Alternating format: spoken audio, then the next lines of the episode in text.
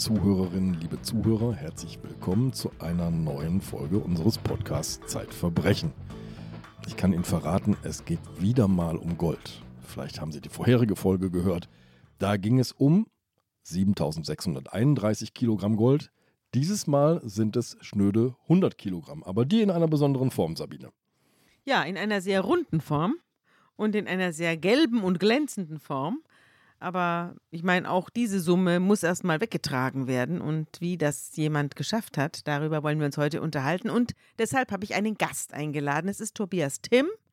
Tobias Timm macht hier bei uns Verbrechen in der Kunst. Genau. Wir hatten eine wunderbare Fälschungsfolge. Ja, wunderbar. Beltraki haben wir hier schon durchgearbeitet in dieser Runde. Jetzt sind wir bei dem Raub der Riesengoldmünze aus einem Berliner Museum. Bei der Münze frage ich mich immer, ist das Kunst oder kann das weg? Also es, ja, in diesem Fall konnte es weg. Ja, also denn es ähm, ist nicht mehr da. Es gibt auch für diese äh, numismatische Besonderheit dieser Riesengoldmünze, da gibt es einen Fankreis bestimmt und mhm. die würden das als Kunst bezeichnen und auch als Zeugnis einer besonderen technischen Fähigkeit, dass man eben so reines Gold in eine Münze von dieser Größe formen kann. Wir reden vielleicht erstmal über diese Münze, damit wir unseren Zuhörerinnen und Zuhörern den Mund wässrig machen. Wir haben ein Gold mit einem Feinheitsgehalt, wie er größer nicht sein kann und wie er auch im Alltag überhaupt nicht sinnvoll wäre. Also wenn ich mir meinen Ehering angucke, wenn der aus diesem Gold bestünde, wäre er ständig verbogen, weil dieses Gold ist unfassbar weich. Wäre es schlecht um deine Ehe bestellt. Ja. Genau. Ja, das ist so weich, dieses Gold, dass man es eigentlich nur in der Halbleiter Technologie verwendet, Weltraumtechnik. Das ist auch sehr kompliziert herzustellen, weil man alle anderen Metalle da raussortieren muss im Herstellungsprozess. Das ist das sogenannte 5-9er Gold. Das ist so, so hoch rein, dass man es auch von anderen Goldmünzen leicht unterscheiden kann, weil sich da kaum noch Spurenreste von anderen Metallen drin finden lassen. 100 Kilo? Ja. Hat die Münze, sag mal, Wieso stellt jemand eine 100 Kilo Goldmünze her? Und von wem stammt die? Wem gehört die? Erzähl uns mal, was es mit dieser Münze auf sich hat. Ja, diese Münze wurde 2007 von der Royal Canadian Mint hergestellt. Das ist die Münzprägeanstalt Kanadas, die staatliche. Und die Münze, das war ein Produkt, um zu zeigen, wie toll diese Münzprägeanstalt, was die schaffen kann, dass die eben so hochreines Gold in der Menge herstellen und dann eben prägen kann. Die wurde aber gar nicht geprägt, sondern sie wurde gefräst, diese Münze. Hm, das ist bei der Größe anscheinend gar nicht mehr möglich. Da kann kein Prägestempel von oben kommen mhm. und sozusagen das Bild hineinprägen. Das wird dann von Hand da reingefräst oder wie muss ich mir das vorstellen? Ob das von Hand oder mit irgendwelchen Robotern gemacht wird, da, da bin ich überfragt. Eine CNC-Fräse für ja. Gold. Und immer schön den Staub auffangen beim Fräsen. Genau, der mhm. ist auch, der Staub ist wertvoll. Diese Münze wurde insgesamt sechsmal hergestellt. Zwei wurden verkauft. Diese Münze, um die es hier geht, die wurde in Wien versteigert 2010. Die war davor ausgestellt in Wien im Was Kunsthistorischen kostet denn sowas? Hm, das ist vom Materialwert, wurde diese Münze vom Gericht dann auf 3,3 Millionen Euro geschätzt.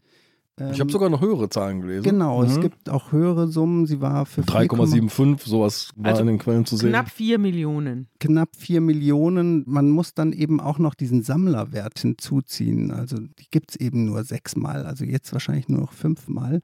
Und äh, Deshalb hat sie auch einen bestimmten Sammlerwert. Wie kam sie nach Berlin? Die Münze wurde von einem Immobilienunternehmer aus Düsseldorf gekauft. Äh, der wollte sie eigentlich ersteigern bei einer Auktion in Wien. Da hatte er aber irgendwie Telefonprobleme. Er war gerade bei der WM in Südafrika, konnte sich nicht durchwählen. Ja, das sind so Probleme. War traurig. Probleme von Millionären. Ja, die ich hätte ich konnte gerne. mich nicht durchwählen. ja. ja hatte sie irgendwie nicht ersteigern können und dann bekam er aber das Angebot, sie dem Mann, der sie letztlich dort ersteigert hatte in Wien auf der Auktion, diese Münze, sie ihm für 100.000 Euro mehr abzukaufen. Das hat er auch gemacht und er hat sie dann gleich von Wien angeboten dem Berliner Münzkabinett. Das ist, hat eine lange Tradition. Das ist die Sammlung der Kaiser und Könige der preußischen in dieses Münzkabinett, das heute im Bodemuseum ausgestellt wird, den zur Verfügung zu stellen als Leihgabe. Und das haben die auch gerne angenommen. Der Museumsdirektor sagte damals, als sie das zum ersten Mal ausgestellt haben, er wollte ein Publikum damit erreichen, was normalerweise nicht in das Münzkabinett kommt. Ja. Und ja, es kam dann auch so, dass da neues Publikum ins Museum kam. Ja, zunächst mal kam tatsächlich neues Publikum, ne? das ist so ein Guinness-Buch-Effekt. Ne? Das größte, Sehr ungewohntes dickste, Publikum ja, das kam kommt, dann, aber dazu das kam kommen wir später. nachts. Dazu kommen wir später. Die, die den Eintritt bezahlt haben, um die Münze zu sehen, die gab es natürlich auch. Aber das Ding ist ja, entschuldige, das ist wirklich nicht filigran. Das ist ein fettes Ding, vier Zentimeter dick, glaube ich. Und es gibt das Konterfei von Elisabeth II. darauf. One Million Dollars steht als Wert darauf. Wir haben ja schon gesagt, allein der Goldwert übersteigt das. Genau, aber man könnte in Kanada jetzt in eine Bar gehen und diese Münze da auf den Tresen wuchten und dann sagen, ja, ich- ich bezahle jetzt mit dieser Münze, die wäre dann nur eine Million kanadische Dollar wert. Schlechtes Geschäft, egal welche Bar es wäre, würde ich sagen. Die steht jetzt also in Berlin. Heute müssen wir sagen, sie stand in Berlin. Aber wir bewegen uns ja jetzt erstmal in die Zeit zurück, wo sie da aufgestellt wird. Du hast gerade gesagt, sie wird in diesem Münzkabinett aufgestellt. Diese Faszination Münze. Also früher hatten ja ganz viele Menschen hatten Briefmarkensammlungen oder Münzsammlungen. Ich habe jetzt noch mal in der Schublade, in der alten Schublade so ein Olympia 5 Mark Stück von 1972, 72. München. genau, Ja. München gefunden. Also als die meisten unserer Hörerinnen und Hörer noch gar nicht auf der Welt waren. Genau. Du willst nur darauf hinweisen, wie alt ich inzwischen geworden bin über unseren Ja, Podcast. ich war ja auch, ich war ja auch schon da. Wen berührt diese Faszination Münze? Was sind das für Leute? Und wie einzigartig ist diese Berliner Sammlung? Das Berliner Münzkabinett hat wirklich eine der wichtigsten Sammlungen äh, Europas. Und sie forschen auch mit dieser Sammlung. Also über diese Münzen lassen sich auch ganz viele Geschichten erzählen. Also meistens sind die ja sehr alt auch oder nicht sehr alt, aber sie erzählen eben, sie hatten früher eine Funktion, wie sie heute auch die, die Zeitungen haben. Also sie haben die Leute darüber informiert, wer gerade an der Macht war und wie, die, wie Ja, der der aussah. Kaiser auf der Münze. Genau, der Mhm. Kaiser auf der Münze. Wer sein Und- Gesicht geben durfte für die Münze sozusagen und seinen Genau, Namen. Mhm. genau. Und da fällt jetzt diese Münze etwas raus. Äh, Das ist jetzt sozusagen, die hat bei den Numismatikern, die sich so historisch interessieren, jetzt keine so große Bedeutung. Da ist es eben eher so ein Dagobert Duck-Traum äh, wahr gewordener. also so kommt es es ist, mir äh, vor. es ist schon so ein, ein ganz besonderes Objekt. Das denken sich auch vier Männer, die keine Eintrittskarte fürs Bode-Museum gelöst haben, sondern einen anderen Weg ins Museum suchen. Dazu müssen wir zurück in die Nacht auf dem 27. März 2017. Was ist denn in dieser Nacht passiert? Um 3 Uhr früh. Genau. Also da gab es einen Wachmann in diesem Museum, der war in dieser Nacht, äh, so wie auch sonst, allein in diesem Museum und der ging einen Rundgang durch die Seele und kam dann wieder in seine Pförtnerloge, wollte die Alarmanlage wieder scharf stellen, die er für seinen Rundgang entsichern musste und merkt, das funktioniert irgendwie nicht mehr, die Alarmanlage scharf zu stellen. Er meldet sich dann bei der Sicherheitsleitstelle, die gibt es dort für die Museen auf der Berliner Museumsinsel. Und die kontrollieren das in ihrem System und sehen, dass mehrere Türen im zweiten Stock angeblich offen stehen.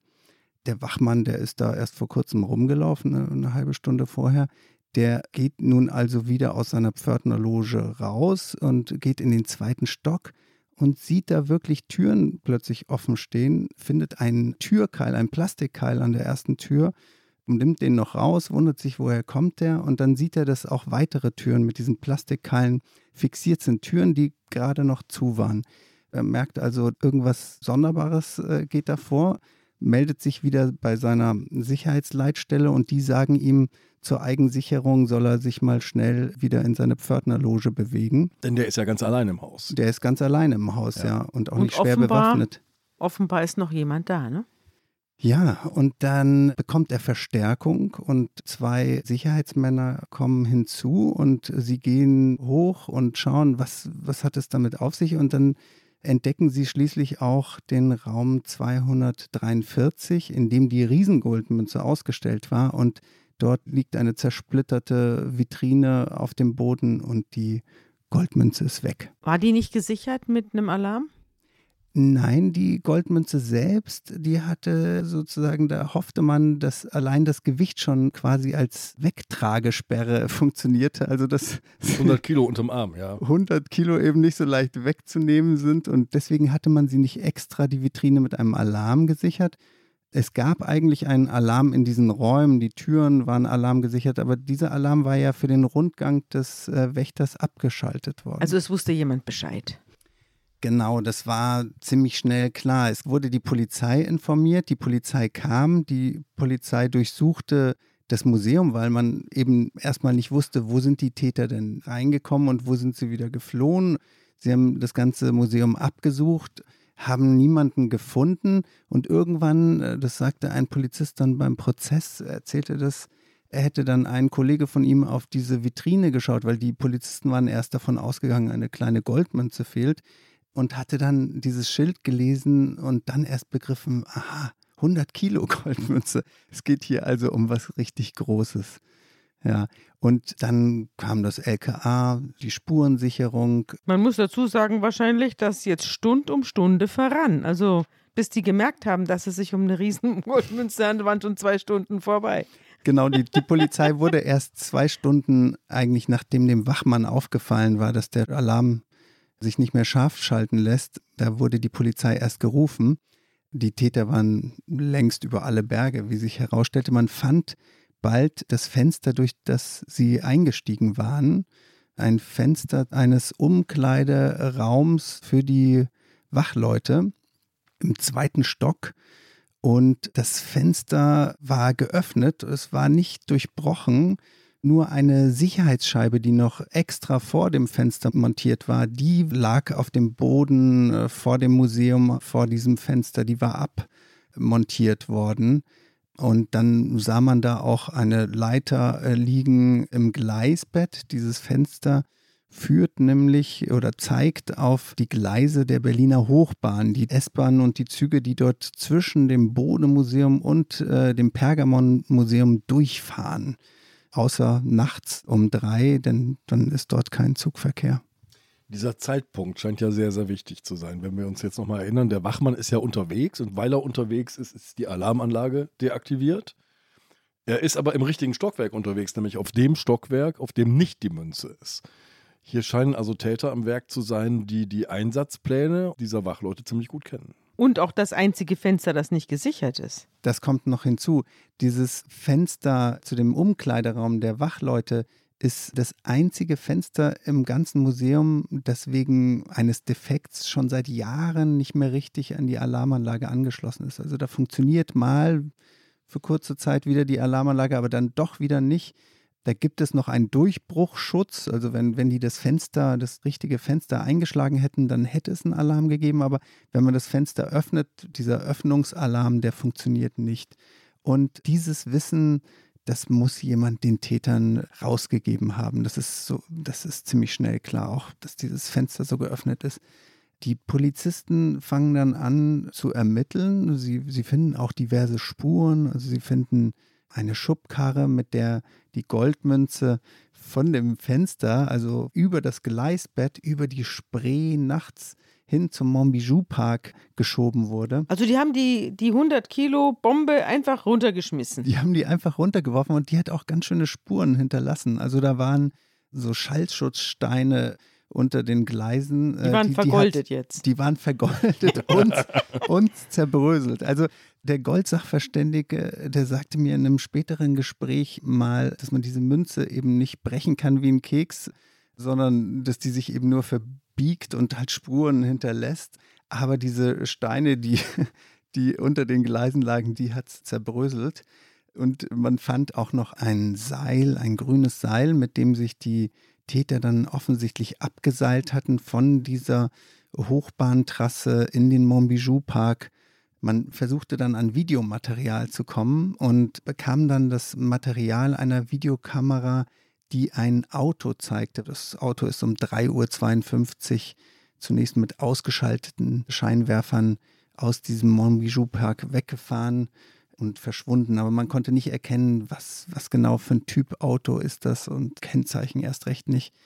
Man hat dann aber auch die Videokameras auf dem S-Bahnhof Hackischer Markt ausgewertet. Mhm. Das ist der S-Bahnhof, der eben am nächsten diesen beiden Museen liegt. Und dort sieht man auf den Aufzeichnungen dieser Nacht, dieses Morgens, drei Männer die Treppen hochkommen, auf den äh, Bahnsteig gehen, wo eben zu dieser Zeit keine S-Bahn verkehren und dann ins Gleisbett steigen. Die Männer haben so Kapuzen übergezogen, die Köpfe gesenkt. Also man erkennt keine Gesichter auf diesem Video. Aber du hast jetzt den Weg sozusagen der Münze aus dem Museum heraus geschildert. Ja, also sie plumpst ins Gleisbett, wird auf die Schiebkarre verladen, wird zum Montbijou Park gefahren, kullert da den Abhang runter sozusagen in den Park. Die Täter seilen sich hinterher ab. Aber die 100 Kilo, haben die die quer durchs Museum geschleppt? Nee, die hatten sich schon gut vorbereitet. Die hatten nämlich ein Rollbrett mitgebracht.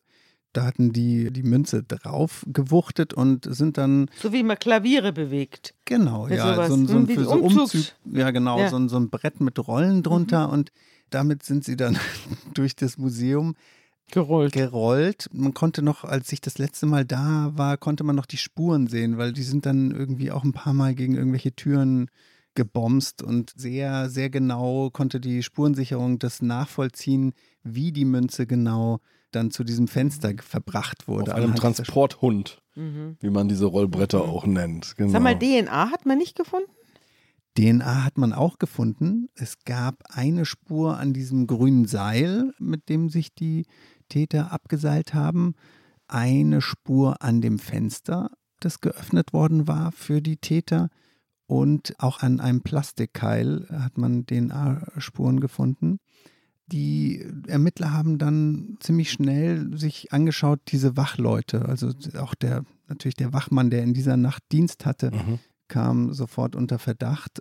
Ein älterer Herr, der zum ersten Mal alleine in dieser Nacht dort seinen Dienst. Äh, ja, den hatte man gerade erst eingearbeitet sozusagen. In diesem Museum, aber der arbeitete schon lange für die staatlichen Museen in Berlin und sein Chef vertraute ihm voll. Der Mann, der hatte zunächst in den Aussagen wohl nicht ganz die Wahrheit gesagt, wie er die Kontrollgänge in dieser Nacht gemacht hätte, denn er hätte nämlich eigentlich auch im ersten Stock nach dem Rechten schauen sollen. Das, da war er nicht gewesen. Und wenn er da gewesen wäre, dann hätte er aber womöglich gehört, dass die Täter diese Vitrine zerschlagen haben.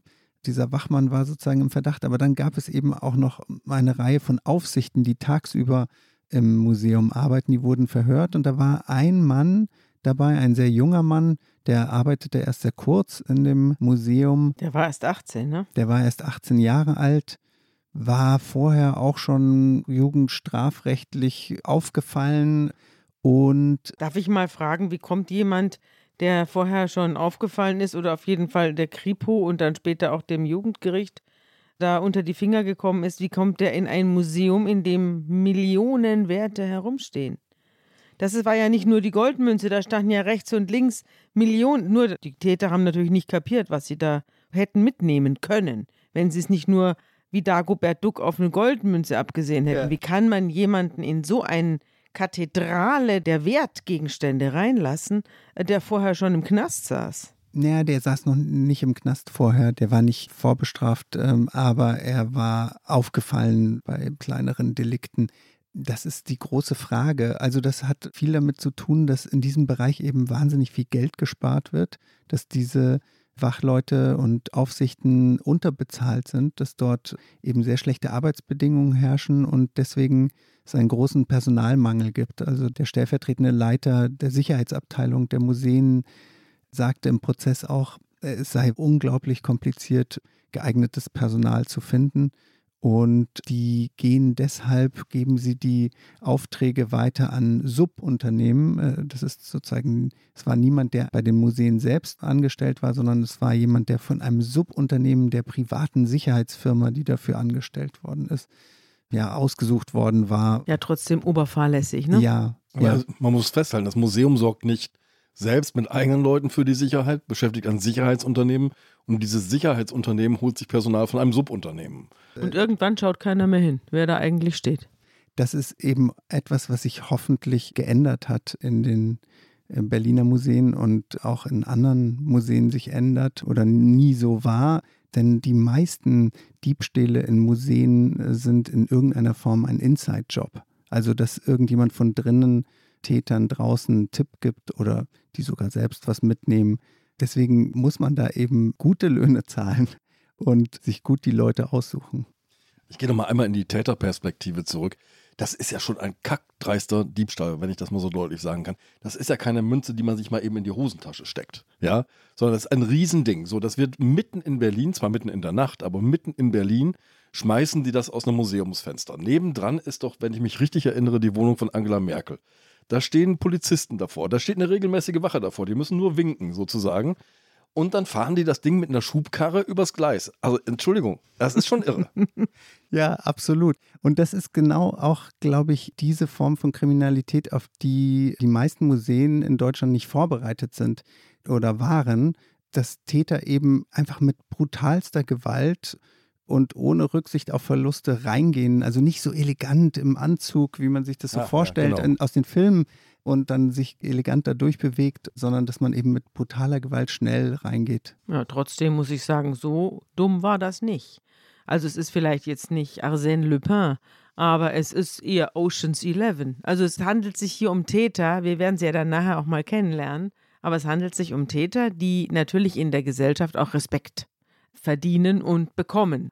Sie zeigen Eigenschaften, die man eigentlich an Menschen mag. Man kennt das auch in der Psychiatrie, in der forensischen, der sogenannte tüchtige Räuber. Der tüchtige Räuber, meistens Männer, die es weit bringen könnten im Leben, die aber die Abkürzung nehmen.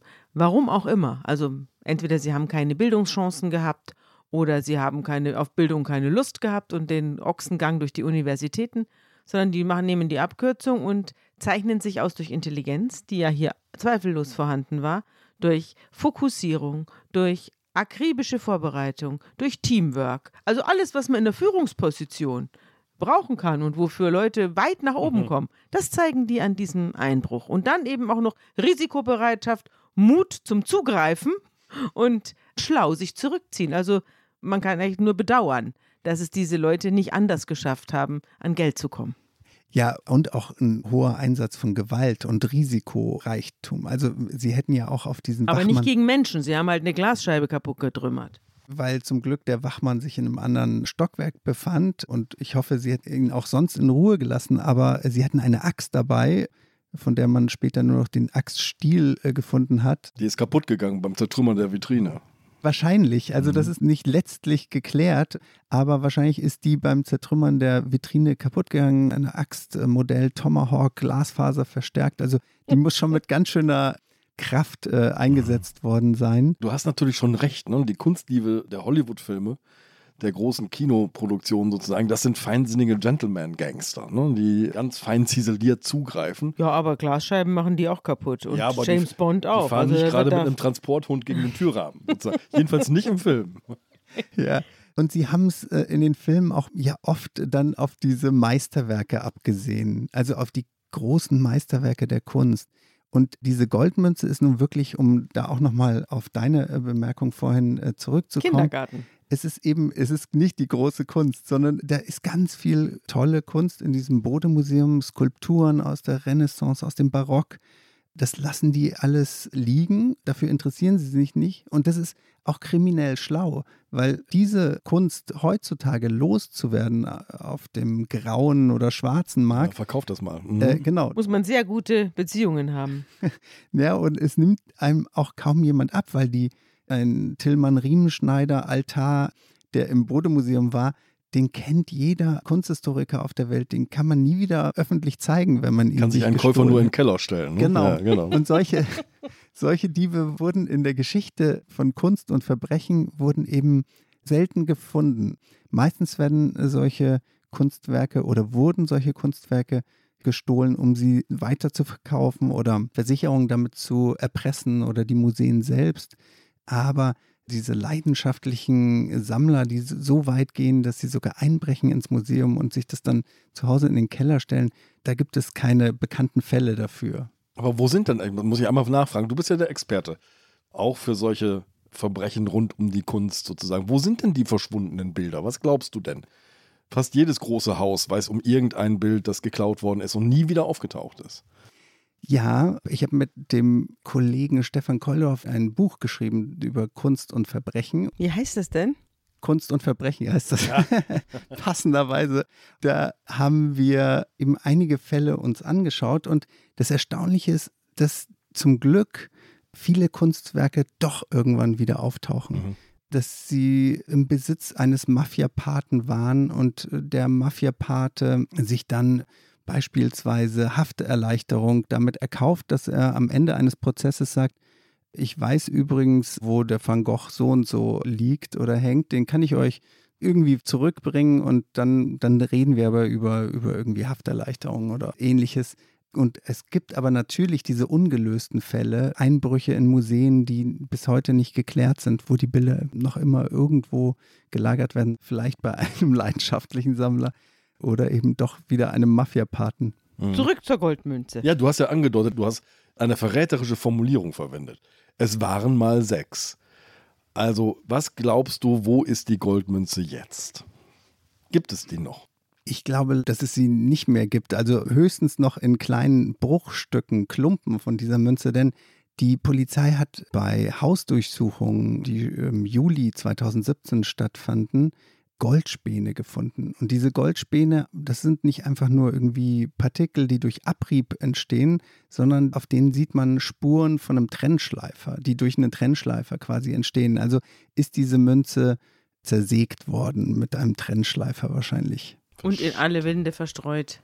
Und wahrscheinlich, wenn die Täter schlau waren, dann haben sie sie einschmelzen lassen und äh, vielleicht auch noch etwas gestreckt mit ein bisschen Silber oder so, weil dieses Gold eben so einmalig so rein ist, dass, es, mhm. dass diese kleinen Goldpartikel eben auch die Täter mit überführt haben letztendlich. Die chemischen Spuren verwischen. Mhm. Wie kommt die Polizei denn auf die Spur der Täter? Also du hast schon gesagt, es gibt diesen jungen Mann, damals 18, der gerät ganz stark in den Fokus. Ja, genau, der taucht auch nicht mehr auf dann zum Dienst im Bodemuseum, lässt sich dann irgendwie krank schreiben nachträglich, aber wird dann gekündigt vom Museum reagiert darauf auch nicht. Und dieser junge Mann, der ist einem Polizisten aufgefallen, einige Tage vor dem Einbruch im Bodemuseum. Und zwar bei dem Versuch eines Tankbetrugs. Da wurden, hat dieser junge Mann die Kennzeichen von einem anderen Auto auf das Auto geschraubt, das er selbst benutzte, um bei einer Tankstelle zu tanken und dann wegzufahren, ohne zu bezahlen. Die werden von den Polizisten angehalten und dem einen Polizeibeamten fällt auf, dass in dem Auto ein Flyer vom Bodemuseum liegt. Mhm. Das ist irgendwie so ein Detail, was dem hängen bleibt, diesem Beamten. Und als dann der Einbruch in allen Zeitungen steht und in den Fernsehnachrichten vermeldet wird, da fällt diesem Polizeibeamten wieder ein, ich habe doch diesen jungen Mann mit dem Kennzeichendiebstahl da irgendwie vor kurzem vor mir gehabt und der hatte doch diesen Zettel aus dem Bodemuseum. Da gab es auch irgendwelche handschriftlichen Notizen drauf auf mhm. dem Zettel genau, oder so. Ne? Mhm. Genau, ja. Fenster oben links. ja.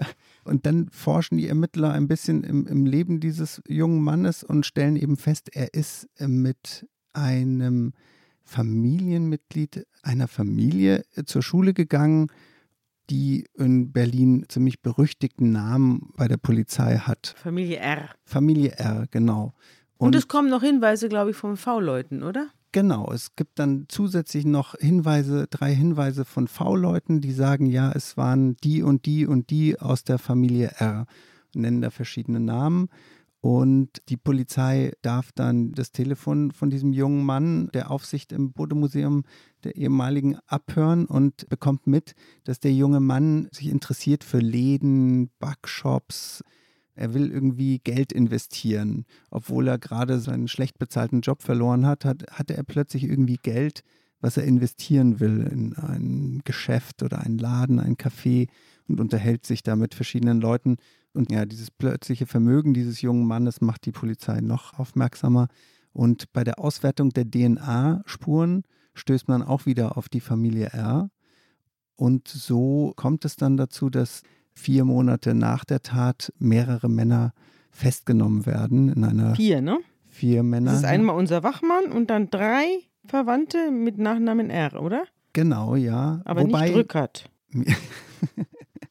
Wobei Das sind die tüchtigen werden Räuber. bei den ersten Festnahmen, da ist auch jemand dabei, der dann später nicht vor Gericht steht. Und eben einer, der vor Gericht steht aus der Familie R, der war ganz offensichtlich unschuldig und nicht dabei und der wird dann auch freigesprochen. Deswegen muss man eben immer wieder sagen, in diesen Fällen gilt die Unschuldsvermutung. Mhm. In diesem Fall hat sich eben dann nach einem langen Prozess herausgestellt, dieser Mann kann auf keinen Fall dabei gewesen sein. Mhm. Du bist der Familie R, diesen Mitgliedern der Familie R ja vor Gericht begegnet. Du hast die gesehen. Man muss vielleicht ein bisschen was zum Hintergrund dieses Familienclans sagen. Niemand kann so richtig sagen, wie groß dieser Clan ist. Man weiß um seine Herkunft. Die kommen ursprünglich aus der Südosttürkei und sind dann von da aus arme Menschen tatsächlich aus schwierigen gesellschaftlichen Verhältnissen in den Libanon geflohen, nach Beirut. Und von da aus sind sie nach Deutschland gekommen. Das ist so der historische Hintergrund. Die bilden so eine relativ enge Gemeinschaft miteinander und sie haben wenig Respekt vor dem Staat, muss man sagen. Die Geschichte erzählt so ein bisschen, das habt ihr auch aufgeschrieben, die Geschichte erzählt so ein bisschen, wie sie einerseits nie eine wirkliche staatliche Heimat hatten mit ihrer Geschichte, also auch der Staat sie nie respektiert hat, ein Staat sie nie respektiert hat und aus diesem Ungleichgewicht sozusagen auch sie wenig Respekt vor staatlichen Institutionen, Organisationen, vor dem Staat an sich haben. Naja, wer aus der Türkei kommt und dann einen Umweg über Libanon nimmt, der hat dann auch genug vom Staat. Das muss man jetzt auch mal sagen. Das sind ja keine Staaten. Das ist ja jedenfalls, was den Libanon angeht, das ist ja eine Ansammlung von problematischen Persönlichkeiten und Clans wiederum, die den Staat unter sich aufteilen da. Ja, das ist eine schwierige und lange Geschichte dieser Familien, die eben schon in den 20er, 30er Jahren des 20. Jahrhunderts dann eben in den Libanon fliehen, dort eben als ja nicht anerkannte Flüchtlinge quasi leben und dann in den 80er Jahren während des Bürgerkriegs teilweise im Libanon dann fliehen nach Deutschland Wo sie nur geduldet werden. Wo sie nur geduldet werden, deswegen auch nicht arbeiten dürfen in Mhm. den 80er, 90er Weil Jahren. jeder denkt so, der Krieg ist bald vorbei, dann können die zurück. Genau, und dann gibt es keine Arbeitserlaubnis. Das ist ja ein Problem. Was, was macht man dann mit seiner Zeit und seiner Kraft und ohne viel Geld? Und man muss eben sagen, dass nicht alle Teile, es ist eine, die Familie R ist eben sehr groß und da gibt es eben dann bestimmte Männer aus dieser Familie. Es sind vor allen Dingen Männer, die dann sich halt für diesen Weg des Gesetzlosen entschieden haben. Und ja, auch die beiden verurteilten Männer aus der Familie R im Fall der Goldmünze, die haben eben auch schon eine längere Liste an Vorfällen. Also es war nicht ihre erste Tat. Es war nicht ihre erste Tat, sie hätten schon ein Schon bisschen Erfahrungen geübt. gesammelt. Ja, schon Erfahrungen gesammelt und teilweise auch ihr Vater und so weiter und so fort. Das sind junge Männer, muss man sagen. Ne? Also Ahmad R., als er vor Gericht steht, ist 21, sein äh, Cousin Wissan R. 23. Also das sind noch relativ junge Männer. Genau, und sie haben eben teilweise, wenn man sich die Biografien angehört hat im Prozess, dann ist das wirklich eine sehr schwere Kindheit und Jugend gewesen, auf die man natürlich dann unterschiedlich reagieren kann auf diese Verhältnisse. Es gibt dann eben auch den einen Angeklagten aus der Familie R, der zum Zeitpunkt des Prozesses eigentlich studiert und der gar nicht vorbestraft ist und einen bürgerlichen Weg gegangen ist. Ja, Student der Technischen Hochschule. Ja, in einer technischen Hochschule und jemand, der mit diesem Einbruch dann letztlich auch gar nichts zu tun hatte. Schilder doch mal so die Stimmung in diesem Prozess. Wie muss ich mir das vorstellen? Da sitzt sozusagen ein Teil einer Familie auf der Anklagebank neben dem jungen Wachmann Dennis W. Wie verläuft dieser Prozess? In welcher Stimmung verläuft dieser Prozess? Wie sitzen die da? Also dieser Prozess hat natürlich viel Aufmerksamkeit auf sich gezogen. Da waren Journalisten aus den USA, aus Spanien, von überall her waren da. Das war eine riesen, riesen Aufmerksamkeit. den dieser Prozess auf sich gezogen hat. Die Angeklagten hatten auch sehr gute Anwälte. Die waren da mit einer riesigen Mannschaft an Anwälten. Das waren neun, zehn Anwälte teilweise in den Sitzungen und die waren sehr gut. Die haben alle versucht, alle Indizien und Beweise klein zu malen, sehr geschickt auf, auf unterschiedliche Art und Weise. Und die Angeklagten selbst wirkten freundlich, sanft, zurückhaltend, ja, sehr freundlich, mit offenen Augen sich umgeguckt, nicht drohend. Ja, das haben die Anwälte ihnen aber sicherlich auch vorher eingebläut. Ja, aber sie haben sich gut dran halten können. Das mhm. hört man ja aus anderen Prozessen, dass, dass dann da mhm. Leute ausrasten oder so mhm. etwas. Das gab es in diesem Prozess nicht. Also sie fandest du sympathisch? Äh, ich weiß nicht, ob sympathisch das richtige Wort ist. Auf jeden Fall wirkten sie sehr brav äh, in diesem Prozess und haben sich da zusammengerissen und äh, hörten zu. Ja. Ich fand das ganz spannend. Ihr beschreibt quasi so eine fast einstudierte Theateraufführung dieser Anwälte oder ein Ballett, könnte man fast sagen. Denn die haben alle unterschiedliche Rollen. Es gibt so den Feinsinnigen, der dann so mit so fast philosophischen Argumenten kommt. Es gibt denjenigen, der auf den Gesetzestext pocht und sagt, hier dieser Paragraph aber und hier jede Zeile und hier dieser Absatz muss noch. Genau, es gibt den einen, der auch körperlich sozusagen kräftiger ist und sich dann bei den genaueren Befragungen der Zeugen dann auch dann denen auch sehr körperlich nahe kommt und wenn man vorgeht zur Richterin und sich irgendwelche Beweise anschaut gemeinsam und dann gibt es einen anderen, der technisch sehr versiert war und das technisch auseinandergenommen hat, ein spezielles neues Gutachten, was den Gang der Täter mit einer. Wegen der Videoaufzeichnung. Der, in der Videoaufzeichnung. Ja, vom Hackischen Markt. Genau. Da hat man sie gehen sehen, oder?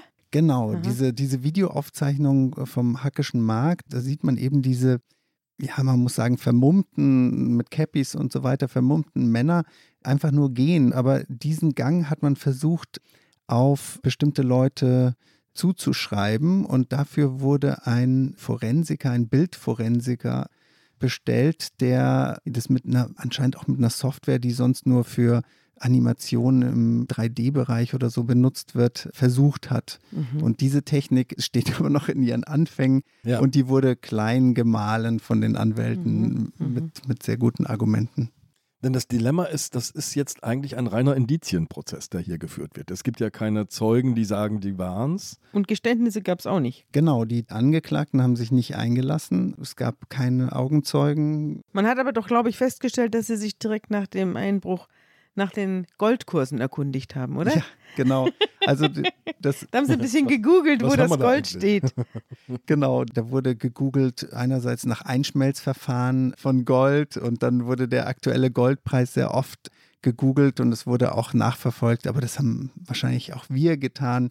Wie, also wie die Ermittlungen, nee, aber wie die Ermittlungen in diesem Fall weiterlaufen. Also sie haben sich Berichte über den Einbruch angeschaut und das habe ich auch getan. Also die Indizien, die dann übrig geblieben sind noch, ne, das waren ja irgendwie winzige Goldspuren, glaube ich, an einem Pkw, auch an Kleidung ist Gold festgestellt worden. Und wie du ja schon gesagt hast, dieses Gold ist eben sehr verräterisch. Genau, der kommt wieder dieses 5-9er Gold ins Spiel mit dem extrem niedrigen Silbergehalt. Und durch diese Goldspuren, durch diese winzigen Goldspäne, die beim Zerteilen entstanden sind, aber auch den Abrieb, den es davor gegeben hat, wenn man die, diese Münze anfasst, dann bleibt schon was haften. Diese Goldspuren fand man an Handschuhen in der Wohnung, in der Wissam R. gewohnt hat und in einer Jacke der Marke Armani, die Wissam R. getragen hat.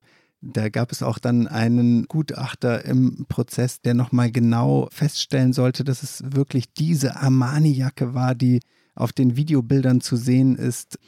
Die Goldspuren finden sich im Auto und dann gibt es noch diese DNA-Spuren und es gibt einen Goldzettel. So nennen ihn die Ermittler. Das ist ein Zettel, auf dem verschiedene Zahlen zugeordnet werden, bestimmten Summen. Also wie die Polizei dann rekonstruiert hat, da wurden zwei Stücke 4, noch was Kilo und nochmal fast 6 Kilo Gold umgerechnet zum damals äh, aktuellen Goldpreis von 33.000 Euro pro Kilo Und da wurden anscheinend eben Teile der Goldmünze verkauft oder Mhm. im Wert taxiert. Oder derjenige, der sie eingeschmolzen hat, wurde bezahlt. Genau. Mhm. Und diese, an diesem Goldzettel fanden sich die Fingerabdrücke von Mhm. Ahmed R. Und es gab ja noch Fotos, nicht? Vom Wachmann, vom 18-jährigen Wachmann, der sich selber vor dem Fenster mit einem Selfie fotografiert hat. Vor Ja, dem wobei- Fenster, das hinterher aufgemacht worden war, oder?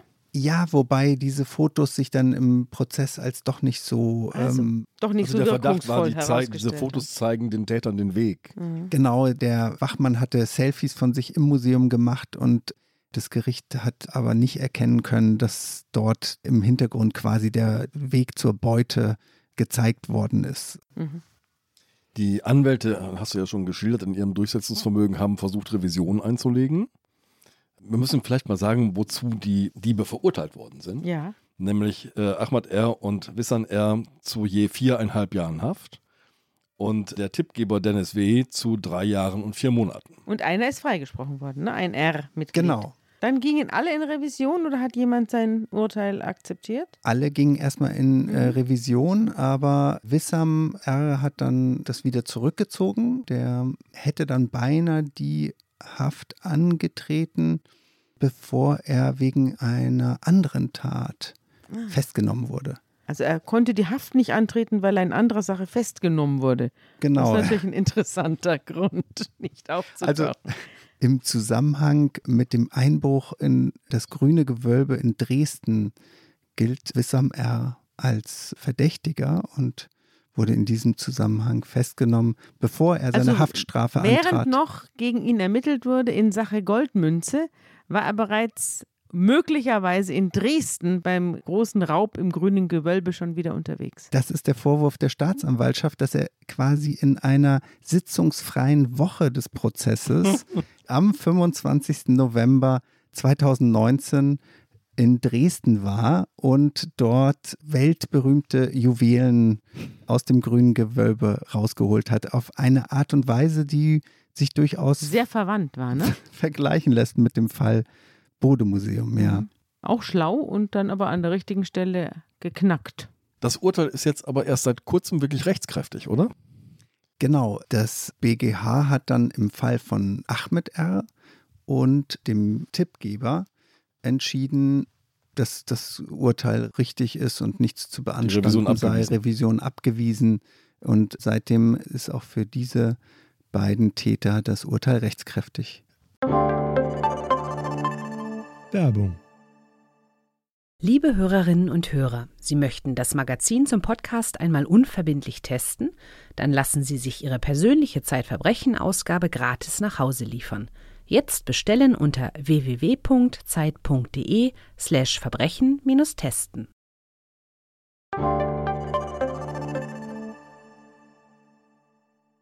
Gucken wir noch einmal auf die andere Seite. Wir haben jetzt im Laufe dieses Podcasts so manche Sicherheitslücke entdeckt. Mal angefangen davon, dass man sich darauf verlässt, dass eine Münze zu schwer ist, um sie wegzutragen. Schon das ist ein bisschen ein naiver Ansatz, kann man jetzt feststellen. Es gab, das haben wir noch vergessen zu erwähnen, auch vorher schon Einbruchsspuren an diesem Fenster. Ich glaube, sechs Tage vor dieser Tat. Genau, also es gab, wie man dann später feststellte, es meldete sich bei der Polizei nach dem Einbruch ein Bahnarbeiter, der erzählte, er hätte zehn Tage vor der Tat eine Schubkarre auf den Gleisen gesehen und hätte sich gewundert. Und dann hat die Polizei angefangen, auch für dieses Datum die Videokameras auszuwerten vom Hackischen Markt, vom S-Bahnhof und hat festgestellt, da waren schon mal zwei Männer auf den Gleisen unterwegs. Und die hatten anscheinend, die waren da eine Viertelstunde oder so beim Bode-Museum, sind dann wieder zurückgekommen auf den Bahnsteig.